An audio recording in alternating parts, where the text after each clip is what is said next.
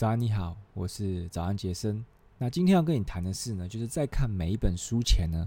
啊，你只要先做这件事情呢，你可能就会得到更多。那不知道你在阅读这每一本书前呢，啊，有没有自己一些特定的习惯呢？会做某一些事情呢？那以我自己来讲呢，我自己有一个习惯啊，大概是两三年前开始，就是我在。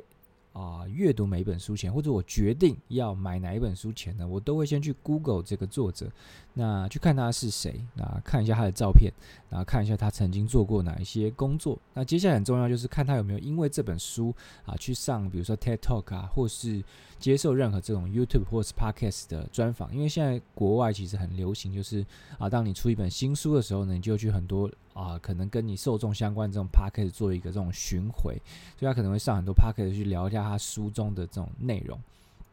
那我就是会先把这些东西都看一遍。那为什么要这样做呢？第一个当然就是我必须要熟悉，就是我我要对话人是谁嘛。那你可以把这个阅读呢想象成一次跟作者的对话，只是他可以这种精雕细琢，他每一句要讲的话是什么。那你。阅读的时候，你就可以用更有结构的方式呢，去吸收它的这种日月精华。那你要听谁说话呢，就显得非常重要嘛。那我自己呢，啊，我比较喜欢听一些就是有做出真正成绩的人来讲，因为他们或许不会是最会说的人啊，但他们谈的东西呢，啊，都比较接近现实啊，比较接地气啊，意味着就是这些书的内容呢，可能可以对你的生活呢，啊，产生更多啊实质的改变。所以我总是会避免那种啊这种。呃，记者啊，或者是这种专栏作家啊写的书，呃，这种书又特别容易登上这种《纽约时报》畅销排行榜了，因为有些人他就是很懂得怎么去写出啊会卖的书嘛。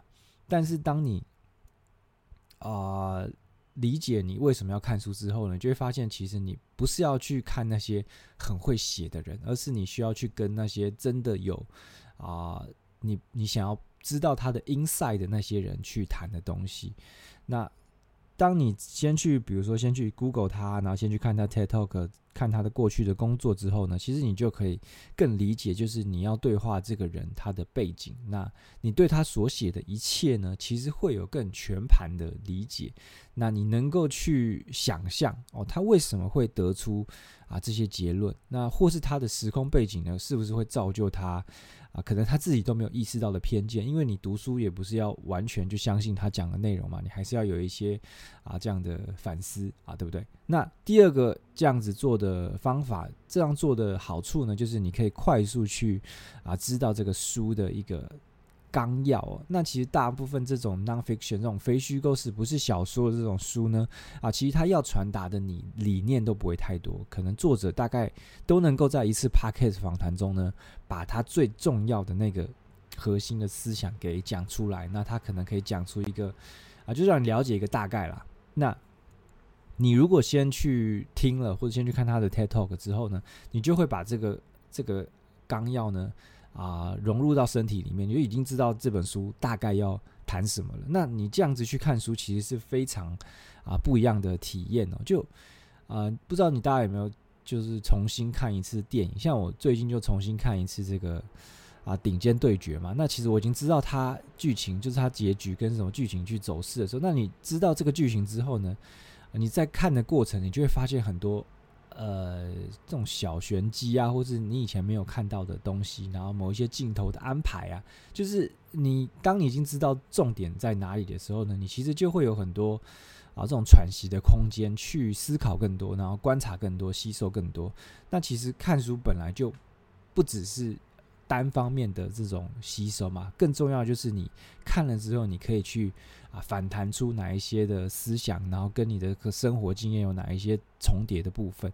那所以呢，我就认为你先知道了这个东西之后呢，就会对你的这个整个看书的体验有很大的帮助。那阅读呢，其实就是让你用一个超低的成本啊，让你跟这个世界一流的人有机会。啊，说到话，因为你不太可能直接跟他们讲到话嘛，但他们其实写出来的东西就是他们的所思所想嘛。所以，如果你总是能够啊把他们的话啊听进去啊，并加以行动，这很重要，要加以行动啊，你的生活呢可能就会因此而而改变。OK，好，那我是早安杰森，那希望你喜欢今天的内容，那祝你今天愉快，拜拜。